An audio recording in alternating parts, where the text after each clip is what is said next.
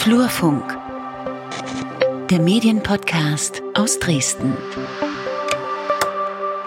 Hallo und herzlich willkommen, liebe Hörerinnen und Hörer beim Flurfunk Podcast. Wir zählen nicht mehr, haben wir gesagt. äh, wir sind heute außerhalb und zwar in den Redaktionsräumen von Tag 24 und Morgenpost bei Robert Kuhne im Büro, dem Chefredakteur und Geschäftsführer. Hallo und herzlich willkommen. Hi, willkommen. Und wir sind, Lukas, sag doch was zu dir selbst. Ja, Lukas Görlach, freier Journalist aus Dresden, ähm, Podcast-Unternehmer mit Einfachton und Peter Stabowi. Ja, Flurfunk, Blogger, Medienjournalist und so weiter und so fort. Die, wir, sind, wir machen den Flurfunk-Podcast, genau. Ähm, wir machen heute eine monothematische Folge mit Robert Kuhne, äh, Tag 24.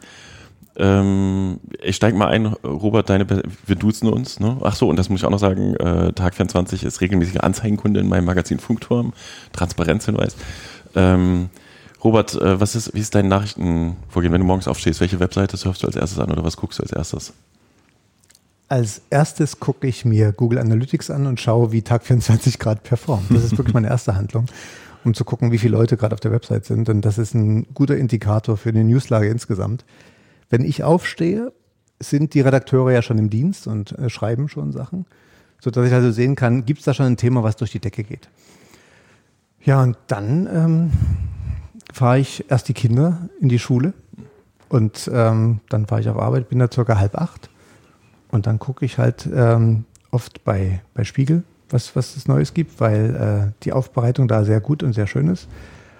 Und ähm, dann lese ich wirklich noch früh Zeitung also ich habe die äh, Bild, die Sächsische Zeitung, die DNN, also die Lokalzeitungen und für alles Überregionale dann das Netz. Also meine, da machst du einfach auf und guckst äh, wild durch die Gegend.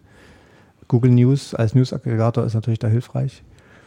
Ja, also ich bin jetzt nicht so völlig news-nerdig unterwegs. Also ich lese jetzt das, was auf mich zukommt, aber ich habe äh, eine sehr gute Redaktion, auf die ich mich komplett verlasse. Ja, mit meinem Stellvertreter Sebastian Gütter, der ist eher so in der News-Lage drin ich bin dann wirklich doch eher konzeptionell und geschäftlich unterwegs.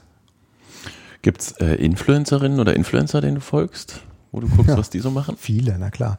Also was mein eigenes Nutzerverhalten anbelangt, hat sich komplett äh, wegverlegt von Facebook zu, hin zu äh, Instagram. Also es geht so weit, dass ich halt bei Facebook schon fast nicht mehr sehe, wenn mich jemand anschreibt. Und ähm, bei Instagram ist es halt dann doch die bunte Welt, ja, die äh, auch für uns relevant ist. Also Influencer, die bei uns stark performen, äh, die man dann selber auch sich anschaut und guckt, was machen die. bei uns äh, selbst stark performen auf, heißt, auf wenn ihr Seite. Geschichten über die genau, bringt. Genau, also bei Tag 24, wenn wir, wenn wir große Geschichten haben über den Wendler oder andere äh, C- und D-Promis, die aber wirklich eine Leserschaft haben, die unglaublich ist. Also Millionen Leute gucken sich diesen, diesen Quatsch an. Ähm, das verführt mich dann auch äh, mit hinzugucken, weil man dann irgendwie, das ist wie so eine Daily Soap, die man für sich privat halt mitempfinden kann. Finde ich gar nicht so schlecht. Und man staunt manchmal wirklich über die Qualität. Und das interessiert mich dann wieder. Also wie erreichen die dann selbst ihre Leute? Also mit was für eine Qualität die vorgehen. Wenn man gerade, ähm, also es gibt so viele, es gibt einen Altenpfleger zum Beispiel irgendwo aus NRW, der, der ist also fast der bessere äh, Schnittmeister als, als, ja, ich will jetzt jemand bei uns beleidigen, aber wirklich, also eine quasi Laie, der aber so einen guten Job macht, wo ich sage, boah, da gucke ich gerne hin. Okay. Und äh, welche Podcasts außer dem Flurfunk-Podcast? Hörst du Podcasts? Also ich höre, ja, ich höre wirklich äh, regelmäßig ähm, Fest und Flauschig. Das ist also mein Lieblingspodcast. Gut, damit bin ich jetzt wahrscheinlich nicht allein, weil es ist der erfolgreichste überhaupt bei, bei Spotify.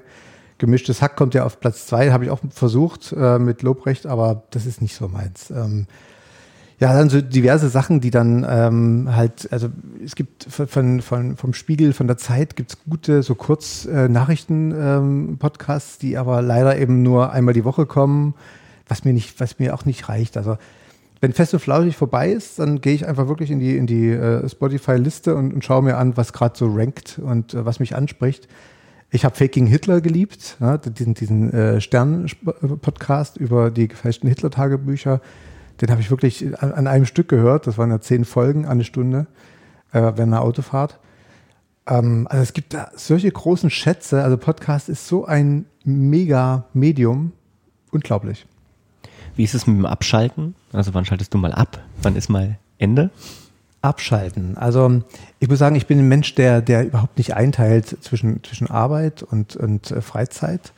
Und deshalb ist Abschalten auch eigentlich nie ein Thema. Also ich habe schon, also ich würde sagen, seit über 30 Jahren nicht mehr abgeschaltet. Ich war eigentlich schon immer, seitdem ich 19, 20 bin, immer in quasi verantwortlichen Positionen, war mit 24 das erste Mal Chefredakteur, sodass äh, man da eigentlich nie so richtig vom Abschalten reden kann. Weil vor allen Dingen bei mir, ich war auch viel privatwirtschaftlich unterwegs, halt viel private Verantwortung und auch Geld natürlich mit dranhängt, was allein schon so eine Triebkraft ist zu sagen, also wenn du hier nicht hinguckst, dann, dann, dann kippt dein Baby vielleicht heute um, das geht nicht. Ähm, sodass, ich das, sodass ich das also so quasi nativ in mein Leben integriert habe. Ähm, und das akzeptieren auch alle. Im Gegenteil, also die Familie, die denkt genauso mit die ganzen, die ganzen Steps. Und wenn der Traffic mal schlecht läuft und wir keine gute Geschichte haben, dann schickt meine Frau mir dann pausenlos die besten Geschichten aus dem Netz, weil sie ist da auch echt gut unterwegs. Ja, also ich, wir haben zu Hause einen Garten, also ich, da entspanne ich mich. Ja, also wenn es um Entspannung geht, das genieße ich. Wir sind viel unterwegs, fahren viel weg. Ja, da komme ich runter. Hm. Jetzt, die Frage schließe ich mir automatisch an. Was macht denn einen guten Chefredakteur aus?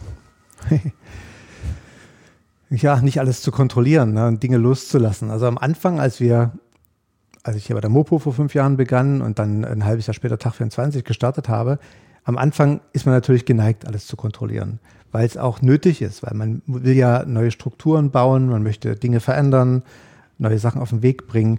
Und da geht es ohne Kontrolle und, und äh, viel, viel Durchgriff und persönlicher Zeit nicht. Später dann, und das ist mein, meine Definition eines Chefredakteurs oder eines, eines Geschäftsführers, äh, was ich auch bin, dass du die Segmente abgibst, ne, Stück für Stück.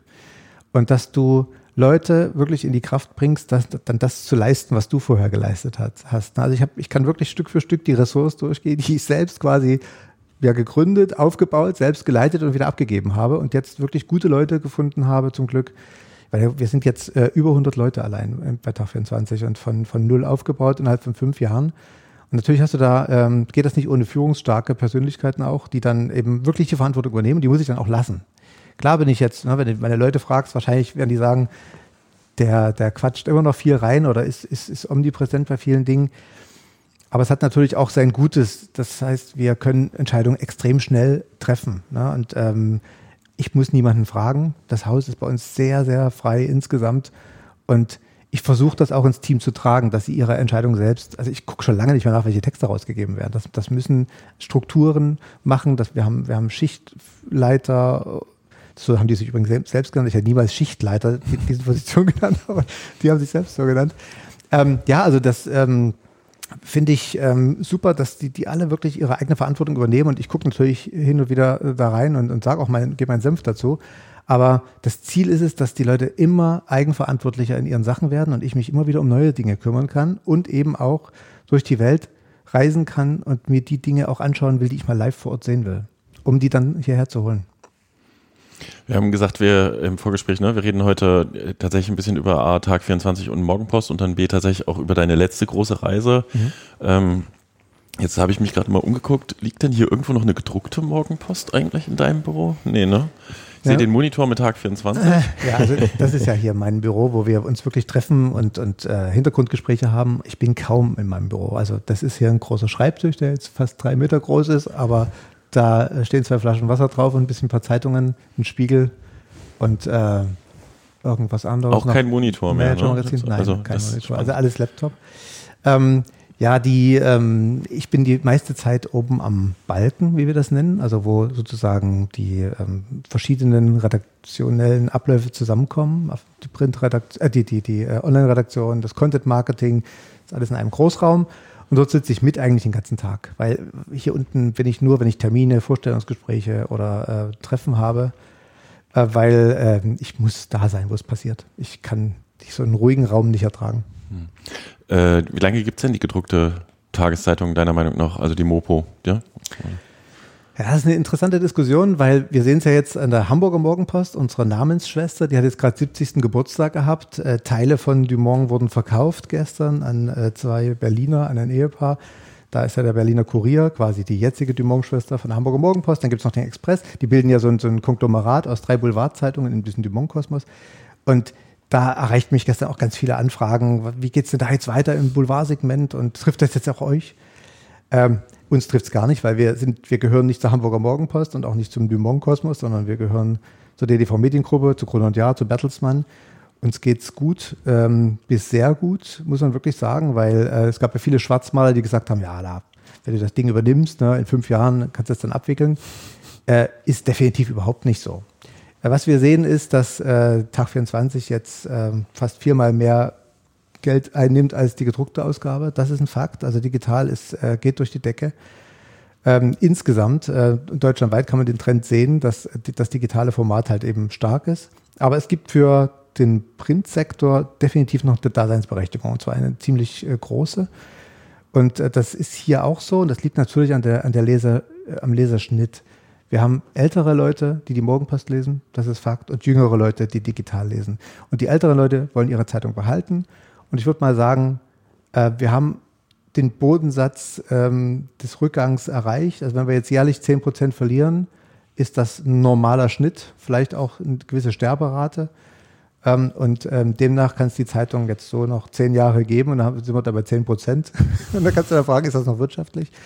Ähm, wir, wir werden sehen. Also wir, sind alle Realisten genug, auch in der Redaktion. Das ist auch kein Geheimnis, dass wir immer schauen, wie geht's weiter, wie sind wir geschäftlich aufgestellt. Und die Geschäftslage ist so, dass, es, dass ich jetzt gerade das, das, das, nächste Jahr fertig geplant habe mit der Geschäftsleitung und äh, wir sind überzeugt, dass wir das nächste Jahr auch gut über die Runden kriegen, selbst wenn hier und da noch eine Krise passiert. Also Puffer ist da auch noch drin. Also wie weit, Peter? Keine Ahnung. Wie funktioniert das redaktionell, die Teilung zwischen äh, Print und, und Online? Also wie wirkt sich das im Arbeitsalltag aus? Gibt es da Überschneidungen? Wie kann ich mir das vorstellen? Also es ist alles eins bei uns geworden.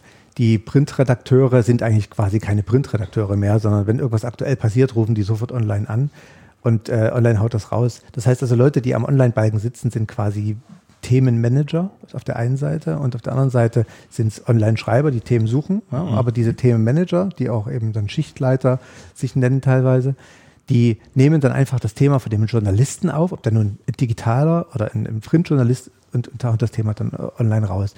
Wir sind also eine große Mannschaft. Und wenn es irgendwann mal dazu käme, dass man die Morgenpost, die gedruckte Ausgabe weglassen müsste, würde ich ja trotzdem die Mannschaft noch brauchen. Das mhm. heißt also, wir müssen so viel Kohle verdienen, dass wir alle mitnehmen können. Das Layout, ja, zugegebenerweise ist schwierig. Was willst du mit im Layout im Netz? Aber auch da gibt es unter Umständen Formate, die man dann braucht oder die sich entwickeln werden im digitalen oder auch im Podcast-Bereich. Du hast jetzt tatsächlich, du hast ja vorhin erzählt, ähm, die Morgenpost als Chefredaktion übernommen und dann äh, Mopo24 zunächst, was dann später Tag24 wurde, äh, gegründet. Ist das eigentlich richtig, diese Anekdote, dass die Morgenpost Sachsen die letzte Zeitung in Deutschland war, die keinen Online-Auftritt hat? Hatte? ja, also, also das ist richtig. Ich wusste es am Anfang selbst nicht und war dann mal bei einem BDZV-Kongress und äh, da ähm, hat mir das ein Insider gesagt, der gesagt hat, da weißt du, dass du die letzte Zeitung war, die keine. Ja, das war so, definitiv, scheinbar. Und ähm, es war super, weil äh, ohne diese grüne Wiese, auf der ich sozusagen vom Anf von Anfang an spielen konnte, wäre das auch nicht so schnell gegangen mit Mopo 24, Tag 24, weil man natürlich alle Freiheiten hatte und nichts ändern musste in Strukturen, weil es gab ja gar keine. Und ähm, das war auch ein Teil dieser, dieser, dieses, dieses, dieser Geschwindigkeit auch im, im Aufbau. Mhm. Ich habe das ja im Flurfunk immer auch dann ein bisschen dokumentiert, wenn ihr zum Beispiel äh, dann den über, überregionalen Schritt gewagt habt. Da habt ihr zuerst äh, Kooperationspartner gesucht ähm, und in Ost, Ostwestfalen war es, glaube ich, in Bielefeld, das gibt es ähm, den ersten Partner gefunden. Inzwischen habt ihr ganz viele eigene Redaktionen. Ich habe es nochmal rausgesucht. Berlin, Chemnitz, Dresden ist klar, Frankfurt, Hamburg, Köln, Leipzig, München, Stuttgart, Thüringen. Ähm, wenn ich dich jetzt frage, läuft's gut, sagst du ja. Deswegen frage ich, was läuft denn gerade nicht so gut? Bielefeld. Also unser erster Kooperation, der, ein, der erste und einzige Kooperationspartner, von dem haben wir uns jetzt verabschiedet. Ah, okay. Ja, also wir haben Bielefeld jetzt ähm, zum Anfang äh, des Monats ähm, sozusagen beerdigt, kann man schon so sagen.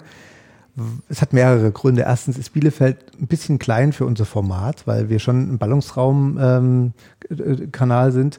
Die halt, wir brauchen halt große Städte. Es muss was passieren. Wir brauchen ja auch Leute und Promis, über die man schreibt. Es ist halt ein Boulevardangebot und ähm, in Bielefeld passiert ehrlich gesagt wirklich nichts. Dazu kommt aber das größere Problem, dass wir in einer Kooperation gegangen sind mit Bielefeld in dem Glauben, dass wir miteinander natürlich auch Geschäft machen. Das heißt also, sie, die verkaufen unsere Anzeigen an ihre Kunden. Und das hat überhaupt nicht funktioniert. Und deshalb glaube ich auch an Kooperationen sehr, sehr wenig, ganz ehrlich. Also, weil wenn ich jetzt zu einem bestehenden Anzeigenvertreter gehe, der seine, seinen Kundenstamm hat, und dem sage, pass mal auf, jetzt gib mal hier 20, 30 Prozent ab, damit dieses neue Portal da aus Sachsen äh, Umsatz macht und damit wir uns hier damit etablieren. Du, das interessiert den überhaupt nicht. Und so war es auch. Also jetzt nichts Schlechtes gegen die Bielefelder Mannschaft, aber ähm, da, da, da haben zwei Ideen, sind zwei Ideen zusammengetroffen, die einfach nicht funktionieren konnten. Und ähm, das, wir haben jetzt im Endeffekt die Redaktion verkleinert und verkleinert und jetzt war es am Ende noch einer und jetzt haben wir auch gesagt, pass auf, jetzt, wir haben für mhm. alle was gefunden, ne, alle Redakteure sind untergebracht und jetzt haben wir das beendet. Ja, dafür sind wir halt in anderen Städten und dort äh, geht es wirklich gut. Ähm, die kleinste Redaktion ist Thüringen davon. Also Thüringen ist wirklich ähm, nicht nur das dünnst besiedelte Land, äh, in dem wir sind, sondern auch ist halt ein bisschen newsschwach und äh, auch geschäftsschwach. Das ist Fakt, aber ist so eng an Sachsen dran. Wir haben so viel ähm, Thüringer Themen auch und Bedarf, dass wir einfach sagen, also ohne Thüringer Redaktion wäre das jetzt auch sinnlos. Also ja. Und wo wir keine Redaktion haben, ist halt ist MacPom. Ne? Ist, ähm, das ist ein Flächenland, was sich schwer erschließen lässt. Und deshalb haben wir auch gesagt, die Ostseegeschichten, die macht Berlin mit. Ne? Wenn, weil Berliner fahren ja ohnehin, sehr ohnehin die halbe Belegschaft da oben ist Preußen oder Sachsen. Das kriegen wir schon noch abgebildet, aber ja, mit wie viel, ähm, ich sag mal so Reibungsverlusten ist es denn überhaupt verbunden, jetzt so eine ähm, so ein neues Medienunternehmen würde ich es jetzt einfach mal nennen, aufzubauen, das vorher ähm, sehr regional war und jetzt sozusagen expandiert ist. Ähm, ja, wie, wie sehr muss man da ins kalte Wasser springen? Ah, das ist, ist total kalt. Man muss allerdings sagen, dass äh, Kälte oder auch Hitze ja im Kopf beginnt, dass man sich vorstellen kann. Und äh, vor meiner Zeit hier bei der Morgenpost war ich ja bei, bei Bild, bei der Bildzeitung und da zuständig für ähm, die, unter anderem zuständig auch für die Lokalredaktionen der Bildzeitung. Ne? Marion Hun war damals die, die Chefin für die ganzen Regionalredaktionen, die die Bild hatte, 23 Stück in Deutschland. Und ich war quasi ihr Stellvertreter für eine gewisse Zeit.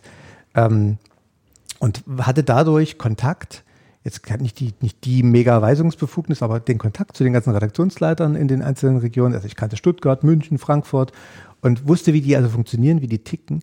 Und das hat mir von Anfang an total gut gefallen, weil ich immer davon ausging, wenn diese einzelnen Lokalredaktionen jeder eine geile Geschichte pro Tag zu uns schicken nach Berlin, wo wir da saßen mit der Bild, dann haben wir wirklich ein, ein schönes Buffet, aus dem wir auswählen können und die besten Geschichten bestücken können. Für, fürs Blatt oder für den Online-Auftritt. Und äh, diese Idee hat mich auch nicht losgelassen, als ich dann 2013 das Angebot bekommen habe, hier die Morgenpost zu übernehmen und das 2014 auch gemacht hatte. Diese Idee war die ganze Zeit schon im Kopf, nur das wollten natürlich jetzt auch hier die Verantwortlichen im Verlagshaus definitiv nicht hören, weil das war ja, das war, war nicht die DNA der DDV Mediengruppe, die in Sachsen agiert. Ich habe aber das Thema nicht losgelassen und habe es dann auch einfach gemacht und natürlich auch Glück gehabt, dass äh, hier äh, Offenheit herrschte und man mich auch machen ließ. Und ähm, bei Machen und Machen lassen ist ja auch immer so eine Sache, kriegst du ein Geschäft auf die Straße. Und da ich halt schon im Kopf geschäftlich orientiert bin, ähm, habe ich das alles gleich hinterlegt mit, mit, mit einer Geschäftsidee. So könnte man es machen und so könnte man es auch verkaufen und dadurch hat es dann funktioniert. Ja, wenn du natürlich nur kommst mit dem journalistischen Ansatz und sagst, hier, wie geil, wie geil, gute Geschichten, dann sagen meistens die Geschäftsführer großer Medienkonzerne oder die Vorstände, ja komm, zieh ab, das, das, das kostet nur Kohle. Wenn du aber sagst, kostet dich gar nichts, und so war es bei Tag 24 zum Beispiel, ich habe gesagt, es kostet gar nichts, ich will keine Kohle. Und wir haben im ersten Jahr schon Gewinn gemacht, im zweiten auch. Ähm, dann, dann sagen die, du, wenn du das, wenn du das allein finanzierst, dann mach doch dein Spiel. So, und das war im Prinzip unser Glück. Und das war in dem Sinne jetzt nicht mutig. Ich habe einfach nur das gemacht, was ich schon mal kannte. Ne? Das ähm, war für mich jetzt nicht so kalt, das Wasser. Aber du musst die Redakteure mitnehmen, du musst sie finden, du musst, es ist viel Arbeit, du musst in jede Stadt hin, hinfahren, mehrfach, dort, dort direkt casten die Leute oder sie herkommen lassen. Also wir sind ja gerade jetzt erst fertig, überhaupt das Team zu haben, haben ne, im Bestand, was wir auch wirklich wollten. Wie viele Leute sind denn so an einem Standort? Wie viele Redakteure, wie viele Verkäufer? Also nehmen wir jetzt vielleicht mal Hamburg, das ist unser, unser größter Standort, da haben wir drei Verkäufer und ähm, vier Redakteure. Und ähm, das Normale ist halt vier Redakteure. In Köln sind es vier, Frankfurt, in München, Stuttgart. Das sind alles vier Leute. Das brauchst du auch, weil die müssen ja im Dienstplan sich früh und spät und dann auch noch die freien Tage mit eingerechnet abwechseln. Und ähm, ja, und bei den Verkäufern sind wir wirklich noch beim Aufbau, weil wir haben jetzt hier in Dresden zwölf Verkäufer oder zumindest äh, im Vermarktungsteam ähm, aufgebaut. Verkäufer ist fast das Schwerste, weil ähm, die zu finden, da kannst du jetzt kaum einen Neuling nehmen, der mit Mitte 20 findet, ja, wie geil und schöne Provisionen, da kommt da nicht viel. Also die müsstest du dann hier am Standort äh, mit aufbauen. Das haben wir auch gemacht. Das ist auch jetzt mit, mit vier, fünf jungen Leuten wirklich gut gelungen, aber die führen wir halt hier direkt live in Dresden. Und in äh, Hamburg hatten wir das Glück, dass wir drei gute Leute von der Hamburger Morgenpost ähm, übernehmen konnten, äh, die sich bei uns beworben haben. Und ähm, mit denen bin ich mehr als zufrieden. Das ist wirklich echt super Arbeiten und die bespielen aber den ganzen Norden. Ne? Also die, die, gehen dann also wirklich bis also Ostfriesland und bis an die Hannover Stadtgrenze und auch äh, bis Rostock. Ähm, das ist super. Und da, da, sind wir jetzt halt dran, in, in Köln, äh, Frankfurt, München noch Leute zu suchen für diese Vermarktungsteams. Bevor wir zu den Reisen kommen, eine Frage brennt mir noch total auf den Fingern, auf den Nägeln. Ähm, ich habe, äh, wie hat sich der Boulevard verändert die letzten zehn Jahre? Es ist ja, ja. Tag 24 Mopo sind Boulevardmedien. Da gibt's ja, sag ich mal, in der Branche so die Grundregel, die dürfen ein bisschen mehr, die dürfen mehr zuspitzen, die müssen am Kiosk verkaufen. Ähm, tatsächlich habe ich im Flurfunk früher sehr viel so Flurschelte gemacht.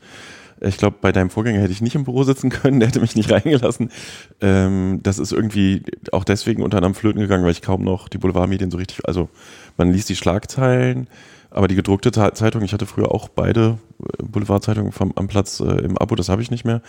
Wie hat sich aus deiner Sicht Boulevard verändert? Ist der netter geworden oder es gab da noch heftig kommen zum Beispiel oder heftig.de mhm. mit diesem Clickbaiting? Oder ja. wie ist das? Also der Boulevard hat sich, hat sich sehr stark verändert. Und ähm, es ging sicher auch von der Bildzeitung aus, weil die letzten Jahre von Kai Diekmann als Chefredakteur waren wirklich von, von Diplomatie und großer Weltpolitik geprägt. Er hat dann die ganzen Staatschefs aller Welt getroffen und wollte natürlich auch, dass das Blatt nicht ringsrum so, so busig und, und, und, und proletenhaft herüberkommt. Ähm, so deshalb wurde auch die, das Seite 3 Mädchen verbannt von Seite 1 und so weiter. Ähm, das, die Bild hat wieder eine Rolle rückwärts gemacht. Die sind jetzt wieder ein bisschen in die Haut drauf Richtung gegangen unter, unter Julian. Das muss man klar sagen, aber ist halt ihr Weg. Ne? Müssen sie selber sehen.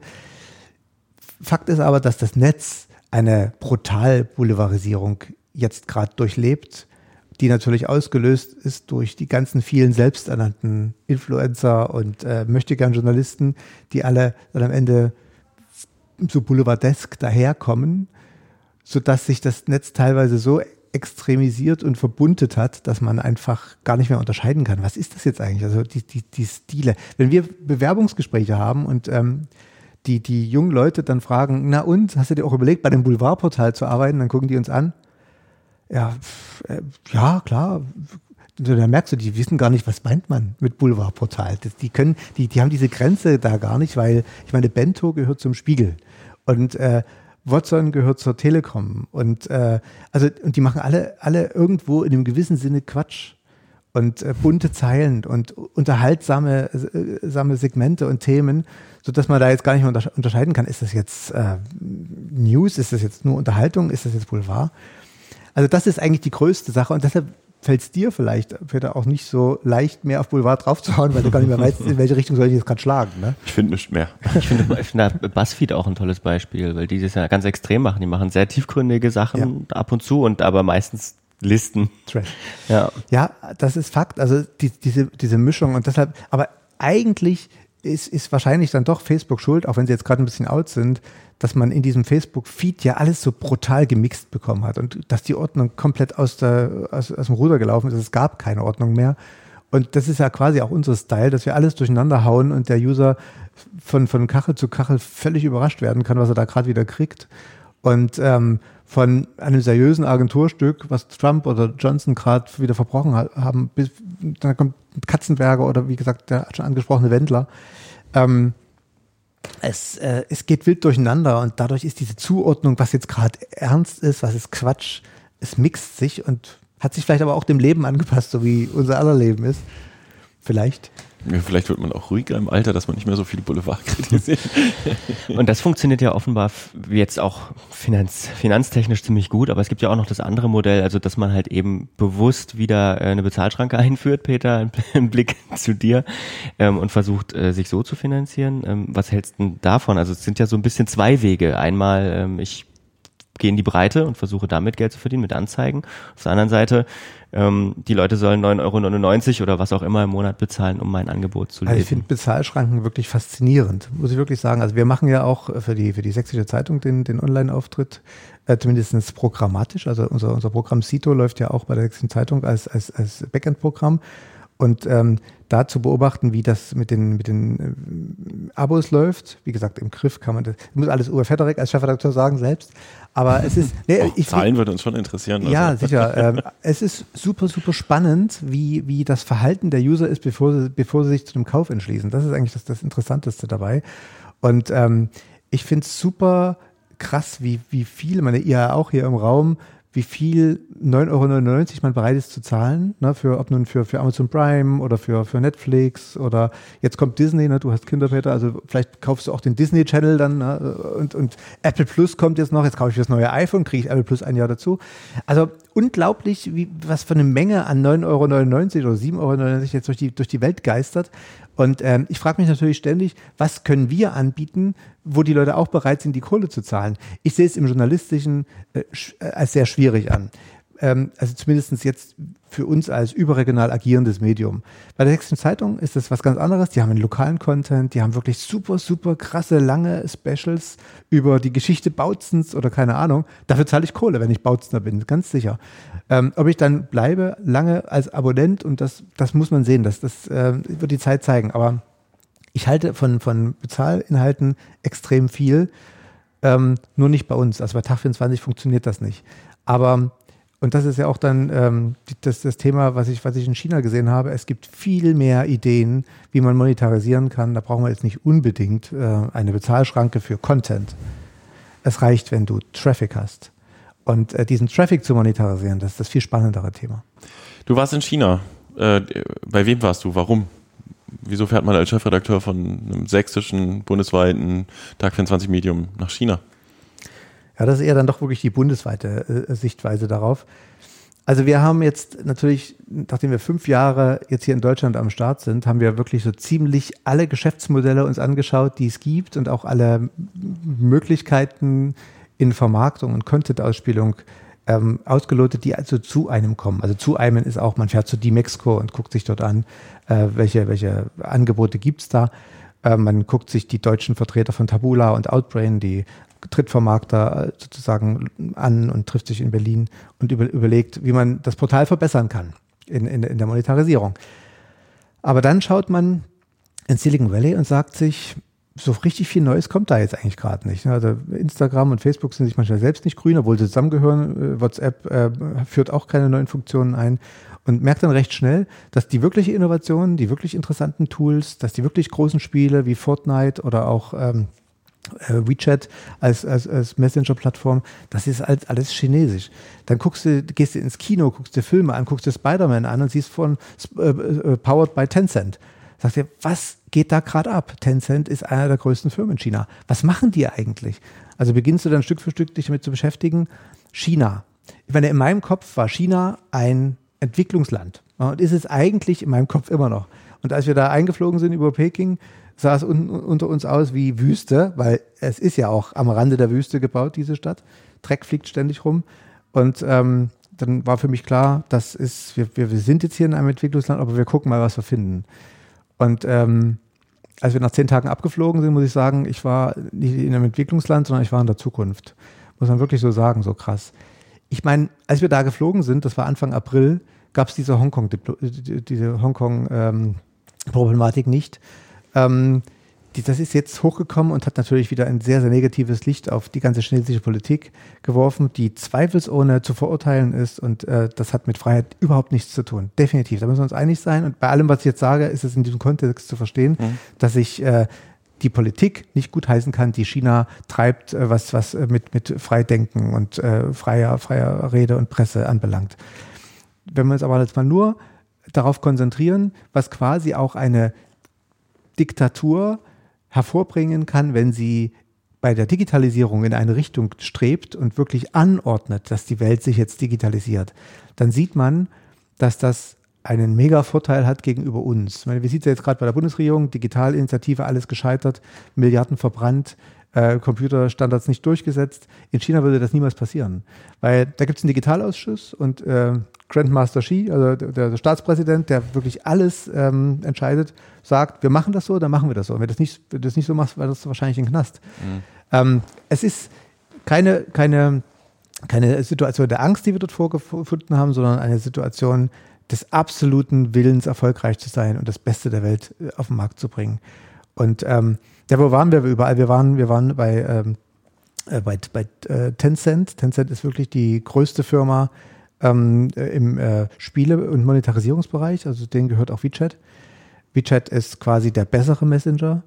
Ähm, der wurde einfach nachgebaut, als es WhatsApp gab, haben die WeChat-Leute sich hingesetzt, haben das Ding kopiert. Mittlerweile kopiert WhatsApp alle möglichen äh, Tools äh, von WeChat, weil WeChat ist alles geworden. Ne? Also, was heißt, was heißt ist alles geworden? Also hast, hast, du das jetzt auf dem Smartphone WeChat oder benutzt du das? Oder? Ich habe es auf dem Smartphone, ja, aber nur in China. Kontakte in, in China, ja, ich habe die chinesischen Kontakte da drauf mhm. von den chinesischen Partnern, mit denen wir unterwegs waren, weil du ähm, ohne WeChat nichts hinkriegst. Du kriegst keinen Termin. Also als erstes äh, rufst du per WeChat an. Du machst deinen Termin per WeChat, du machst äh, die Nachkommunikation per WeChat, also nach dem Termin. Du schreibst keine Mails. Mails lesen die nicht. Du, wenn du eine Mail schreibst, die, die, die lesen sie einfach nicht. Wenn du es nicht per WeChat tust, tust du es nicht.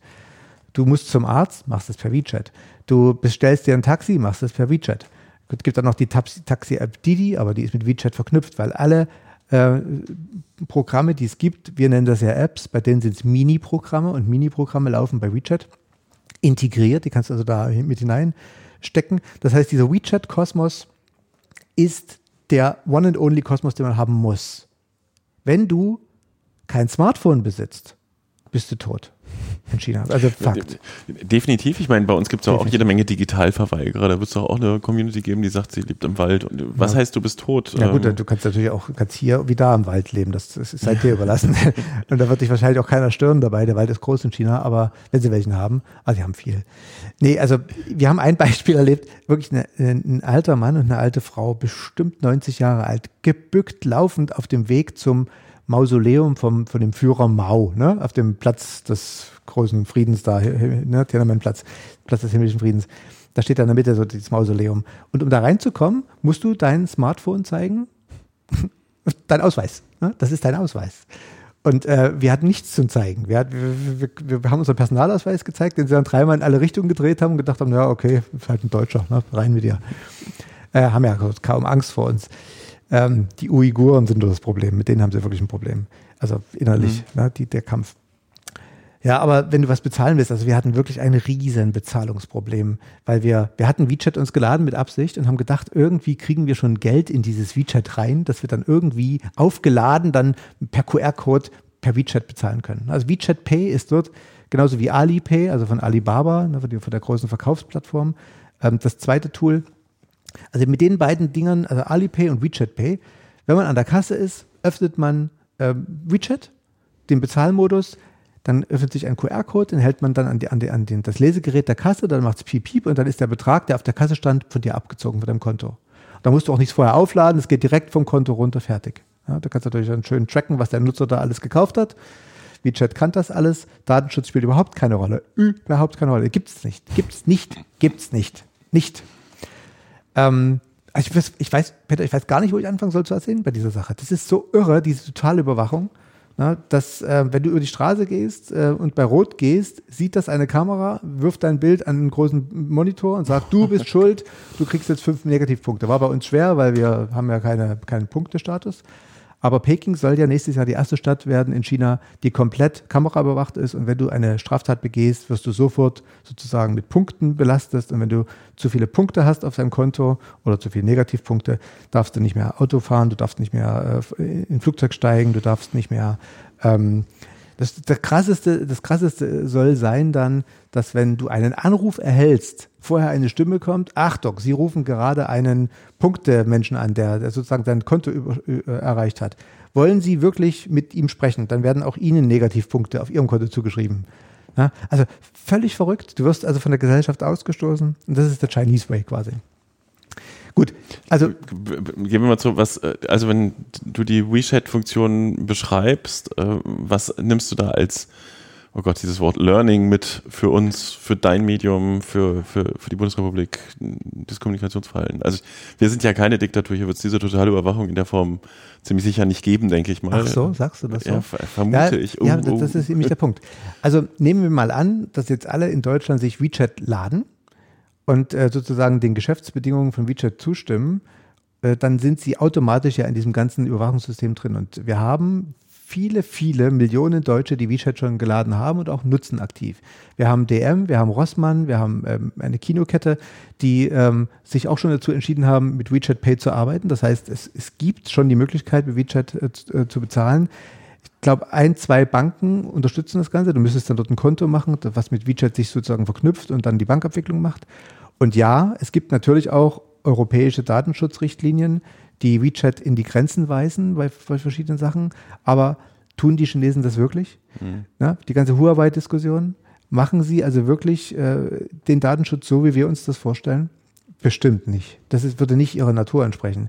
Das heißt also, wenn wir also genau hinschauen, entwickelt sich da nicht nur eine riesen Datenkrage, sondern da entwickelt sich eine absolute Weltmacht. Und die Weltmacht kommt über Tools.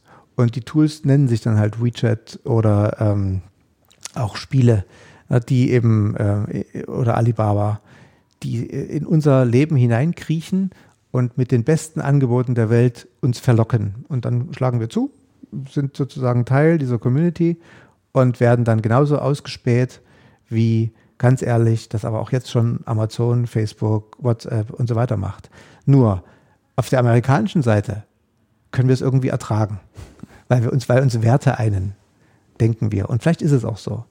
Aber können wir es wirklich ertragen, dass äh, die, die die Freiheit so mit Füßen treten, wie die Chinesen, uns plötzlich die Tools liefern, die wir am meisten nutzen und damit am Ende uns wirklich in der Hand haben?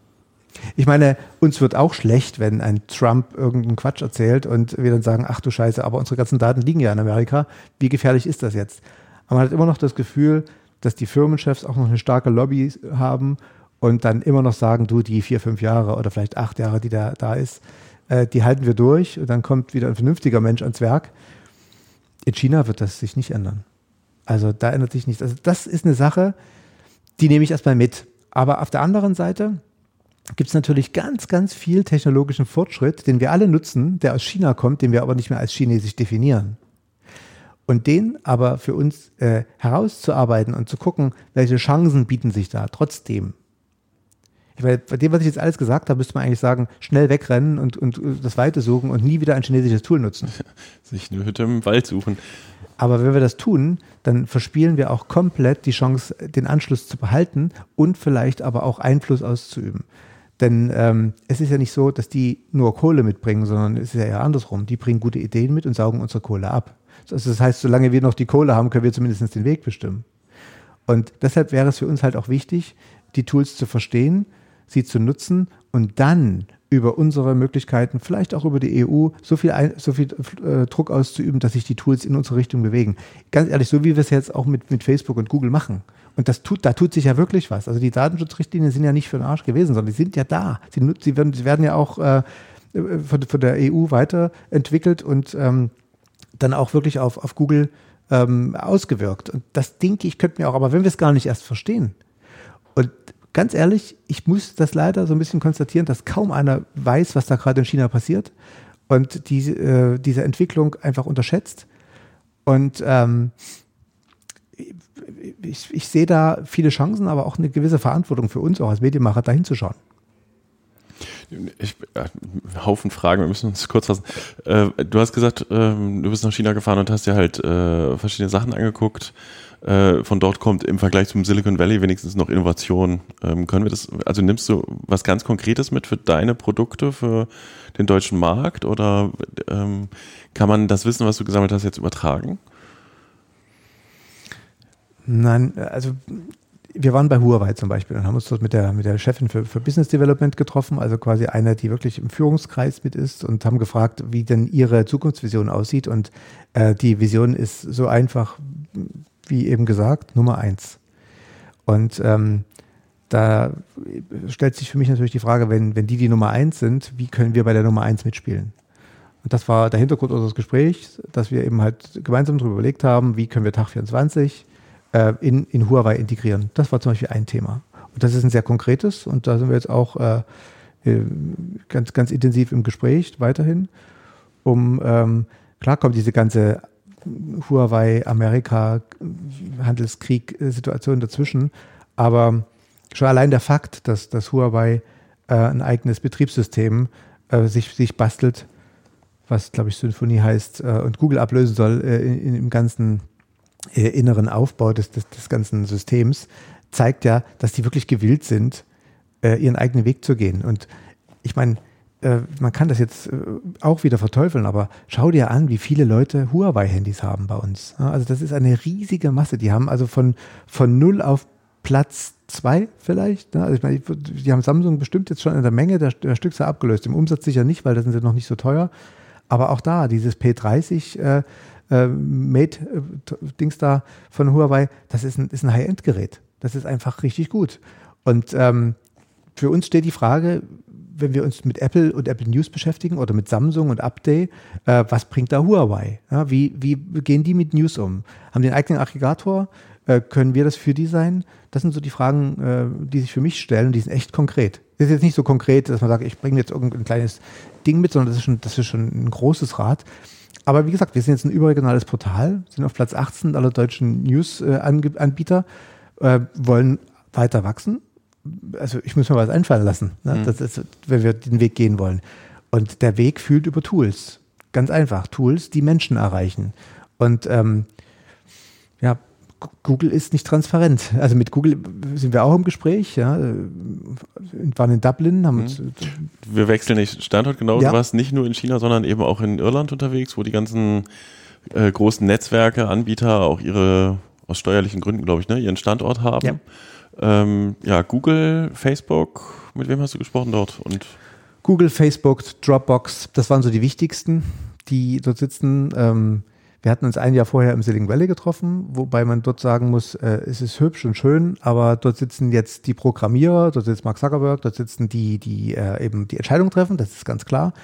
Aber wenn wir über europäischen Markt reden oder wenn wir über Newsgeschäft reden, also Google News sitzt in Dublin, ähm, wenn wir dort gut ausgespielt werden wollen, müssen wir uns mit denen treffen. Und das haben wir getan. Wir haben äh, dort ähm, natürlich ein bisschen Glück gehabt, dass wir auch wirklich, äh, dass der Google News Chef auch wirklich Zeit hatte für uns. Wir hatten zwar Termine, aber dass der Chef persönlich äh, sich mit uns unterhält, das hat, damit haben wir nicht gerechnet.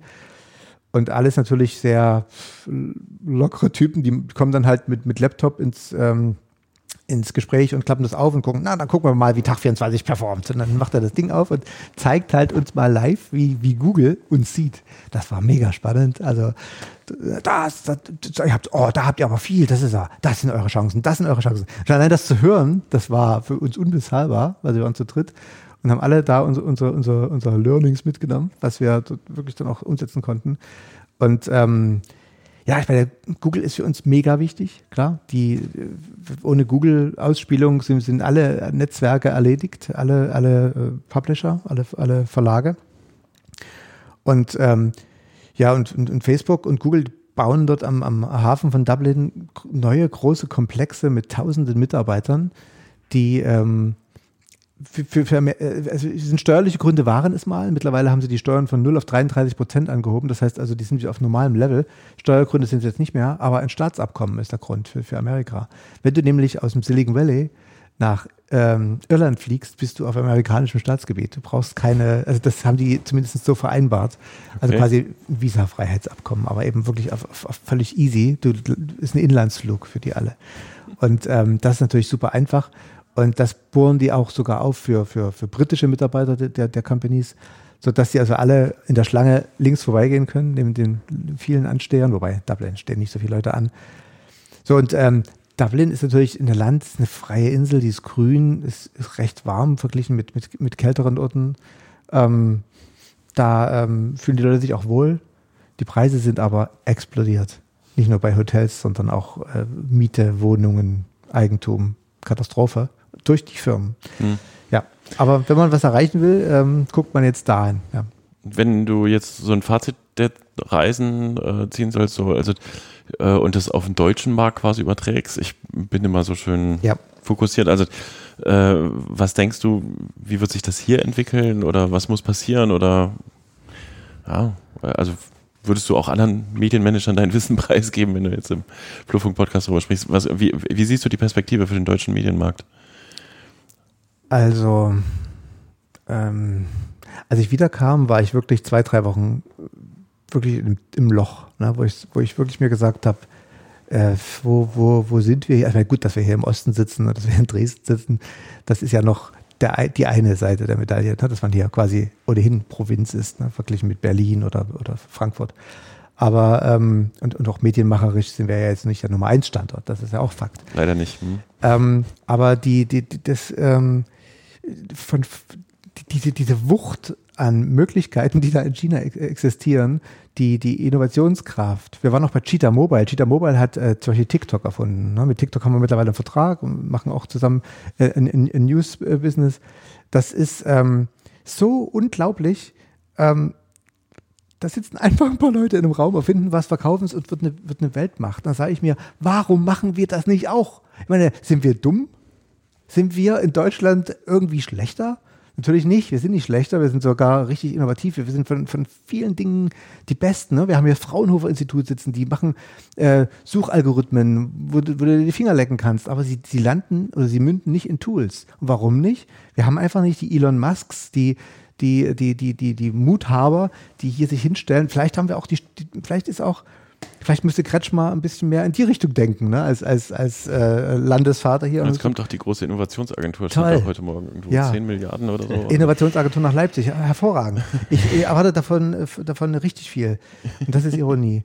Ähm, nein, wir brauchen, wir, wir brauchen, wir brauchen wirklich echte Macher, wir brauchen Mut, wir brauchen Möglichkeiten und das ist ja auch so das Ding, ne? Ich dachte immer, in China hat keiner die Möglichkeit, so weit zu gehen, zu einem Kapitalist zu werden und Milliarden zu verdienen, auch privat. Aber denkst du, fast alle, mit denen wir dort gesprochen haben, waren Multimillionäre, die, die waren komplett alle durch. Das heißt also, die, da, da, da, da, da stellt sich die Frage nicht mehr, ob Erfolg oder nicht, sondern nur wie hoch. Und ähm, das ist ja bei uns überhaupt nicht so. Weil, du, bist jetzt hier noch kein Podcast-König, ne? mit Flurfunk bist du auch äh, lokal ich bin auch ein Provinzfürst, maximal. Das heißt also, das ist, wir, äh, wie, wie können wir es erreichen, dass wir aus Deutschland heraus erfolgreich sind und vielleicht auch aus Dresden heraus ähm, diese, diese, diese, diese, diese, dieses Erlernte jetzt umzusetzen? Ich meine, die, wo wir da waren, wir waren ja nicht nur in mega bombastischen, na gut, Peking ist natürlich eine Riesenstadt, aber ähm, dort gibt es auch Nester in China, wo, wo Sachen entstehen. Die, die haben 5G in, in jeder Milchkanne ja, in China, definitiv. Und ähm, die können also wirklich von zu Hause arbeiten und äh, die Welt verändern und das machen viele. Mega viele Firmen werden in den nächsten Jahren unseren Markt überschwemmen und auch Autofirmen. Ich habe noch nie so neu, viele neue geile Autos gesehen wie dort und das waren alles chinesische Modelle. Hätte ich nie gedacht. Die einzigen Taxis, die dort rumfahren, VW, waren in Shanghai, weil die dort ein Werk gebaut haben und wahrscheinlich die Autos kostenlos auskippen. Ansonsten war dort nur irgendwelche chinesischen Elektroautos. Und Shenzhen, natürlich ganz schlimm, die Stadt gegenüber Hongkong, alles Elektro. 16.000 oder mittlerweile ist es bestimmt 24.000 äh, Busse nur elektrogetrieben, alle Autos, Taxis, Elektro. Das, ich, ich spüre die Begeisterung, fall, glaube ich, jetzt nach dem Podcast auch in so ein Loch. Wenn du, aber bist du da jetzt schon raus? Hast du schon irgendwas? Also wir brauchen mehr Innovation, mehr Mut, mehr Fantasie und der, also ja, ich befasse mich ja immer damit, ne? die Tageszeitung stirbt und äh, online auf dem Vormarsch und die gesellschaftliche Kommunikation verändert sich und so. Aber also gibt es so ein ganz konkretes Learning schon oder? Also, wenn wir hier richtig, wenn wir uns jetzt hier im Zimmer einigen, wir machen jetzt was ganz Großes und wir starten jetzt richtig durch, dann, dann scheitert es schon an der ersten Stelle. Finde mal fünf Programmierer bis morgen, die loslegen können, damit wir wirklich in, in sechs Wochen hier das erste, äh, das erste Minimalprodukt auf den Markt schießen können. Ähm, mach das mal. Finde mal fünf Programmierer. Ich habe jetzt zehn oder zwölf. Weißt du, wie lange ich dafür gesucht habe? Fünf Jahre. Ja, also das heißt, ähm, das, allein das ist eine Standortfrage und eine Manpower-Frage. Und wir haben dieses Riesenthema Fachkräftemangel. Das ist so ein Buzzword für alle schön negativ besetzt, aber es ist eine Realität. Also echte Fachkräfte, hochschulgebildete, Top-Leute ausgebildet, die wachsen nicht auf dem Baum. aber in China ja. Und das ist das Problem. Das heißt, wir haben die, wir, wir könnten jetzt alle schön wollen.